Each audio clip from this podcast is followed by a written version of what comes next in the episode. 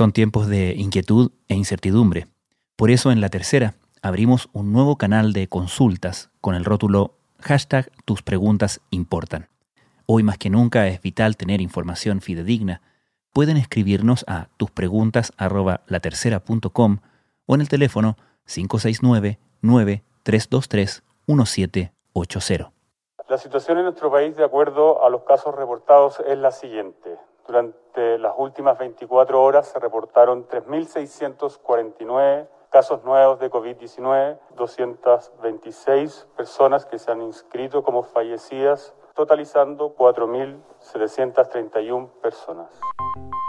El Cementerio General de Santiago, el más grande de la capital, está cavando miles de tumbas para enfrentar el aumento de decesos en Chile. A los fallecimientos confirmados hasta ahora habría que sumarle más de 3.000 muertes sospechosas. Chile se enfrenta al desagradable dilema que le ponen encima de la mesa los expertos. Sin medidas de confinamiento más estrictas, el país podría alcanzar los 70.000 muertos por COVID-19. Chile ya supera a Italia en cantidad de infectados por coronavirus y es uno de los 10 países con más casos en el mundo. Desde la sala de redacción de La Tercera, esto es Crónica Estéreo. Cada historia tiene un sonido. Soy Francisco Aravena. Bienvenidos.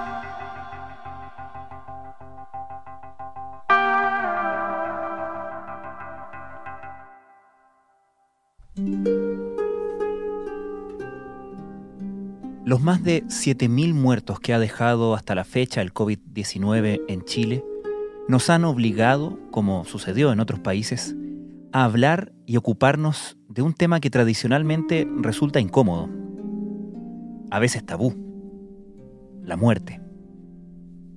Parte de esa conversación tiene que ver con un aspecto práctico, desde las políticas públicas que se han debido adoptar al respecto, hasta el impacto de esa fatalidad en quienes se ganan la vida en torno a la muerte. ¿Qué medidas se tomaron para prever el impacto de estas muertes en el sistema? ¿Qué es la mesa de fatalidad y qué rol juega la ONEMI en ella? ¿Quiénes son y cómo viven los encargados de enterrar a nuestros muertos? Comenzamos esta historia con El Parcero. El Parcero es un colombiano que llegó desde Medellín hace cinco años a, Chile. Es un tipo que viene de una familia funeraria, de hecho aprendió el, oficio allá de su padre y en condiciones bastante más duras de las que uno podría encontrar acá. Decía, él me decía que el, el fondo había aprendido a, a componer cadáveres, eh, no necesariamente de muertes naturales, sino muchas veces gente que había em, fallecido después de, golpizas, eh, ajustes de cuentas narcos, digamos, un poco en el contexto en que se tiene que haber movido Medellín, es una persona de 31 años, entonces de, los últimos años de la, de la pelea contra el narcotráfico allá.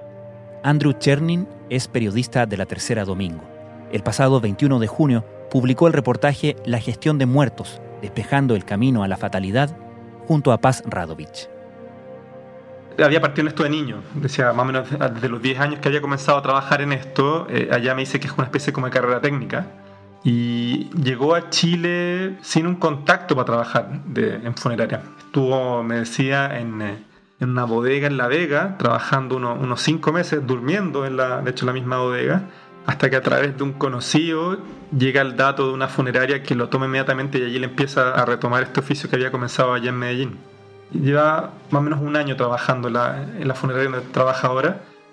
El COVID lo convirtió en una persona como de, más imprescindible, diría yo, en la funeraria porque para manejar el volumen de, de servicios que tienen ahora, necesitaban que pueda estar realmente 24/7 y el parcero está de hecho durmiendo en la funeraria, está viviendo ahí porque los servicios salen a toda hora y también porque no, digamos, no, quiere contagiar a la familia que tiene él acá, a su hija, con su hermana también vive. Entonces el COVID lo pone él, lo quiera o no, en un lugar, digamos, más importante dentro de su propia funeraria. Se han transformado en el proceso más doloroso que ha dejado esta pandemia. Un adiós que no dura más allá de 40 minutos, protocolos funerarios que se han visto adaptados en tiempos de COVID-19. Tú lo acompañaste en una jornada de trabajo. ¿Cómo es su día en tiempos del COVID? es bastante caótica en el sentido que no, uno pensaría que hay mayores ratos de ocio entre servicios, pero es realmente una es como trabajar de en delivery, en courier, yendo de un lugar hacia otro constantemente. Yo digamos, el tiempo que estuve con él, tuve un día completo, ni siquiera, yo llegué, estuve con él más o menos desde las 11 de la mañana y él ya había hecho un, servicio antes, y yo llegué a las 11 y tuve que subirme al tiro al auto, al auto, digamos, a la carroza, sin digamos, la noción de que iba a estar haciendo las tareas que posteriormente él me iba, me iba a encargar.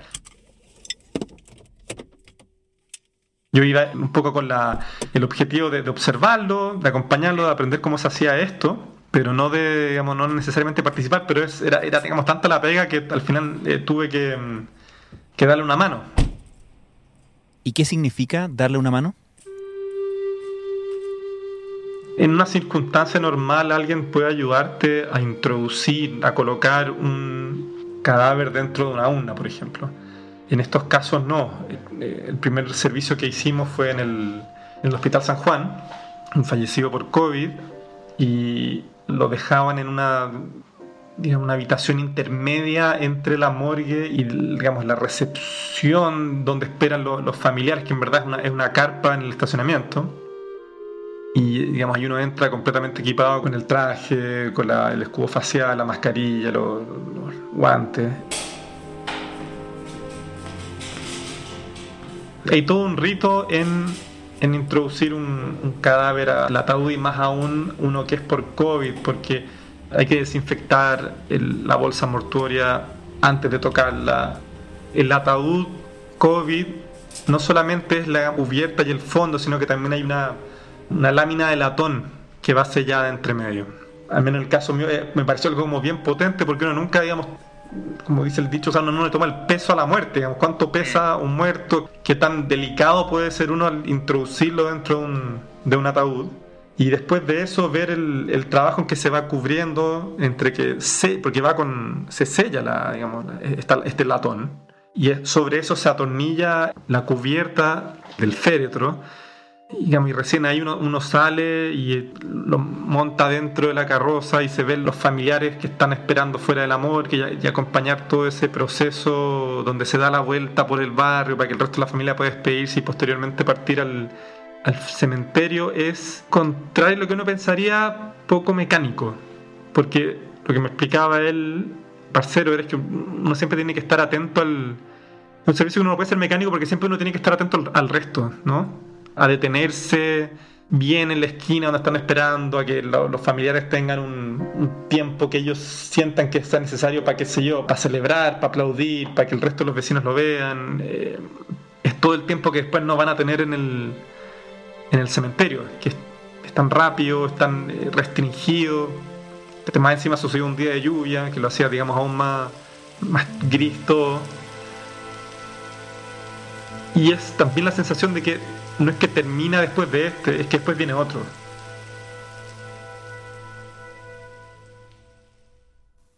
¿Cómo podemos graficar esa demanda y el estrés que le ha puesto a todo este sistema?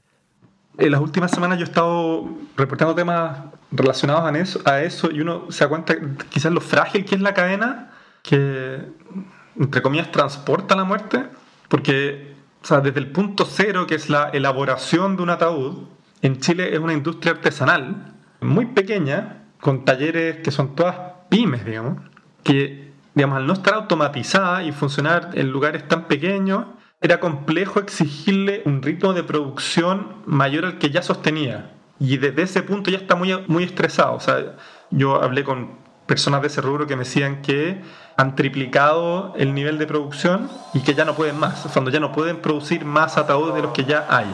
Bueno, veníamos preparándonos desde marzo porque sabíamos que se venía eh, difícil la cosa. Y, se han hecho dobles turnos, se trabaja hasta las 10 de la noche. La producción de urna tuvimos que aumentarla. Hoy día crecimos un 120% en producción. Esa es la realidad que vivimos hoy día. Y eso desde el punto de vista de la ONEMI que estaba dirigiendo una mesa de fatalidad donde tenía que catastrar, por ejemplo, cuántos ataúdes se, había en stock en Chile, obligaba a que, si en caso de que ellos fallasen, otras industrias que no están dedicadas a, la manufactura de ataúdes iban a tener que entrar ellas a producirlo como más industrialmente. Sigue después de eso con las empresas funerarias que son también pymes. Y si la empresa no tiene el insumo básico, que es el ataúd, todo se cae. Y además, digamos, estas pymes no cuentan con tanto personal. Y en cuanto a los hospitales, creo que todos hemos visto esta semana los, saturados que están. Y lo otro es que ha requerido de parte de toda la red pública el arriendo, al menos por tres meses, de estos containers frigoríficos, porque las morgues no están diseñadas para tener 10 muertos al día, 10 muertos a la semana. Entonces es todo muy, realmente uno se da cuenta que es súper vulnerable. Hablamos tampoco de la muerte, que no sabemos también lo vulnerable que es la, la cadena que transporta a los fallecidos desde la morgue hasta el cementerio. Y eso, digamos, yo siento que es algo que el coronavirus también nos forzó a conversar. Explícanos qué es la mesa de fatalidad. Lo que pudimos reportar nosotros es que ya en abril el gobierno, el Estado más bien, tenía que adaptar protocolos mortuorios que databan de 1970 a situaciones que se iban a dar con el coronavirus. Básicamente las más complejas ahí tenían que ver con qué se hacía en casos de fallecidos en domicilio por coronavirus y en calles.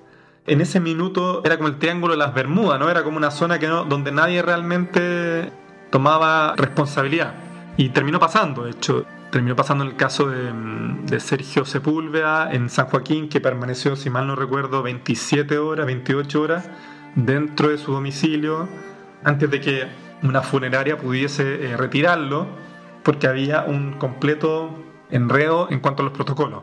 Hola, ¿cómo están? Muy buenas tardes. En algunos minutos más se van a cumplir 24 horas de que el cuerpo de Luis Sepúlveda, de 40 años, continúa acá, en su pieza, en su casa, en la comuna de San Joaquín. Él falleció en la jornada de ayer, a eso de las 14 horas, pero su cuerpo sigue acá en su casa, a pesar de todo el dolor de la familia. Pasamos a revisar imágenes en vivo de lo que está ocurriendo afuera de su casa. Observan...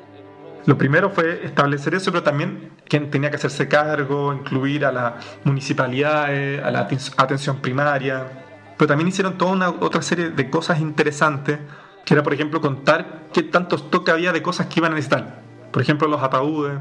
Por ejemplo, cuántos eh, nichos había disponibles en el mercado para fallecidos por COVID. Cuántas funerarias habían, cuántas podían hacer traslados entre regiones cuántos containers frigoríficos había en el mercado que pudiesen arrendar para eh, reforzar los hospitales. Lo que me decían es que en un minuto tenían un número de muertes que si no incorporaban esas cosas iba a colapsar el sistema. Otra cosa que hicieron que también me pareció interesante es que antes de esto la ONEMI compró ataúdes y gestionó, digamos, funerales para, si no me acuerdo, eran alrededor de 100 personas que llevaban tiempo en morgues sin ser reclamadas, ¿no? En el fondo tuvieron que sacar fallecidos que estaban en las morgues, estaban haciendo espacio para nuevos fallecidos que iban a entrar por coronavirus. Y lo otro que hicieron, creo que también habla también de las descoordinaciones que fuerza el coronavirus, en el sentido de que hay que hacer trabajar a muchas instituciones juntas que quizás no han trabajado de esta forma tan próxima eh, antes. Pero era que la ONEMI tenía fondos de emergencia, me dijeron ellos, para gestionar las compras, por ejemplo, de los frigoríficos, el punto, el dato, digamos, es que hasta el día de hoy ningún hospital lo ha hecho. Una fuente, una alta fuente NOF regional de la ONEMI nos dijo que hasta la semana pasada, por lo menos en la región metropolitana, ningún hospital había hablado con ellos para esto, porque no confiaban. No confiaban que la ONEMI iba a poder, con el aparato burocrático, con el papeleo que había que hacer, que iba a llegar con estos insumos con la urgencia que requería esta crisis. En las afueras del Hospital Padre Hurtado, carrozas fúnebres esperan su turno para ingresar al recinto de salud y retirar a los fallecidos víctimas de COVID. Al interior, el personal encargado se aproxima al sector donde se ubican dos contenedores refrigerados. En ese lugar se realizan los trámites de rigor para la entrega de los cadáveres. Y cuando ya llevas algunos reportajes, algunas historias en el mismo frente, ¿qué lecciones te deja meterte en este mundo, en el mundo del manejo de la muerte en el contexto en el que estamos. Supongo que me pasó lo que le tiene que estar pasando a todo el mundo, que uno se da cuenta de lo, poco que sabe. Estoy hablando de conseguir certificados de función, qué hay que hacer para llamar a una funeraria, que siento que es, mm, es un conocimiento casi cívico mínimo que todos debiésemos tener porque nos va a tocar en algún minuto. Y lo otro es el, este submundo de funcionarios que trabajan alrededor de la muerte, que tienen esta dualidad que narrativamente me parecía bien interesante porque, por un lado, tanto las empresas de servicios funerarios como la gente que fabrica digamos, ataúdes, que trabajan en esto, en un principio había algo de, de felicidad en cuanto a, a, que esto era más trabajo. Era más trabajo, era más ingreso. Y eso, digamos, en un contexto, por supuesto que es positivo, de tener más, más oportunidades laborales. Lo que pasa es, es cómo eso va eventualmente mutando a medida que la pandemia va creciendo y, esa alegría en un minuto se transforma en algo que va entre culpa, entre pena, de saber que, en fondo, para que a mí me vaya bien, otros tienen que estar sufriendo mucho. Digamos, las personas que se paran en esos oficios frente a, a esa pregunta, esa duda, me parecían que están en una, situación incómoda que me parecía interesante poner en papel a través de su, de su rutina. Al menos yo, digamos, no realmente tampoco sabía quiénes eran las personas que iban a transportar a nuestros muertos y el coronavirus y la, la cantidad de fallecidos diarios eh, te obliga a mirarlos, a saber quiénes son, de dónde vienen y qué los llevó ahí. Y eso eh, siento que de todas formas ha sido una ganancia. todo esto, a pesar que llevamos bastante tiempo en este rubro, primera vez, primera vez que nos toca ver esta situación. Es complicado, es entendible para las familias. En este, en este momento la, la situación de ellos, de no poder despedirse, de no poder verlos, la última despedida, la última es, es complicado. Andrew Chernin, muchas gracias. Gracias, Francisco.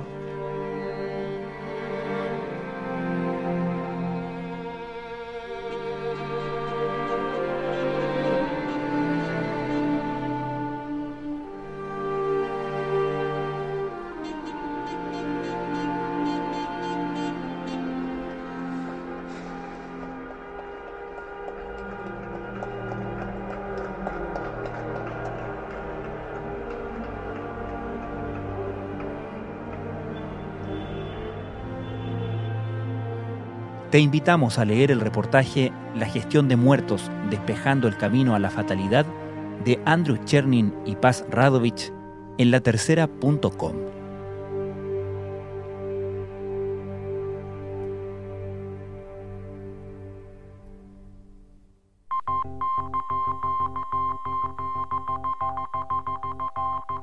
Crónica Estéreo es un podcast de La Tercera. La producción es de Rodrigo Álvarez y Melisa Morales y la edición de quien les habla, Francisco Aravena. La postproducción de audio es de Michel Poblete. Nuestro tema principal es Hawaiian Silky de Sola Rosa, gentileza de Way Up Records. Nos encontramos pronto en una nueva edición de Crónica Estéreo. Les recordamos que todos nuestros episodios están disponibles en latercera.com, Spotify, Apple Podcasts, Google Podcasts y donde sea que escuchen sus podcasts.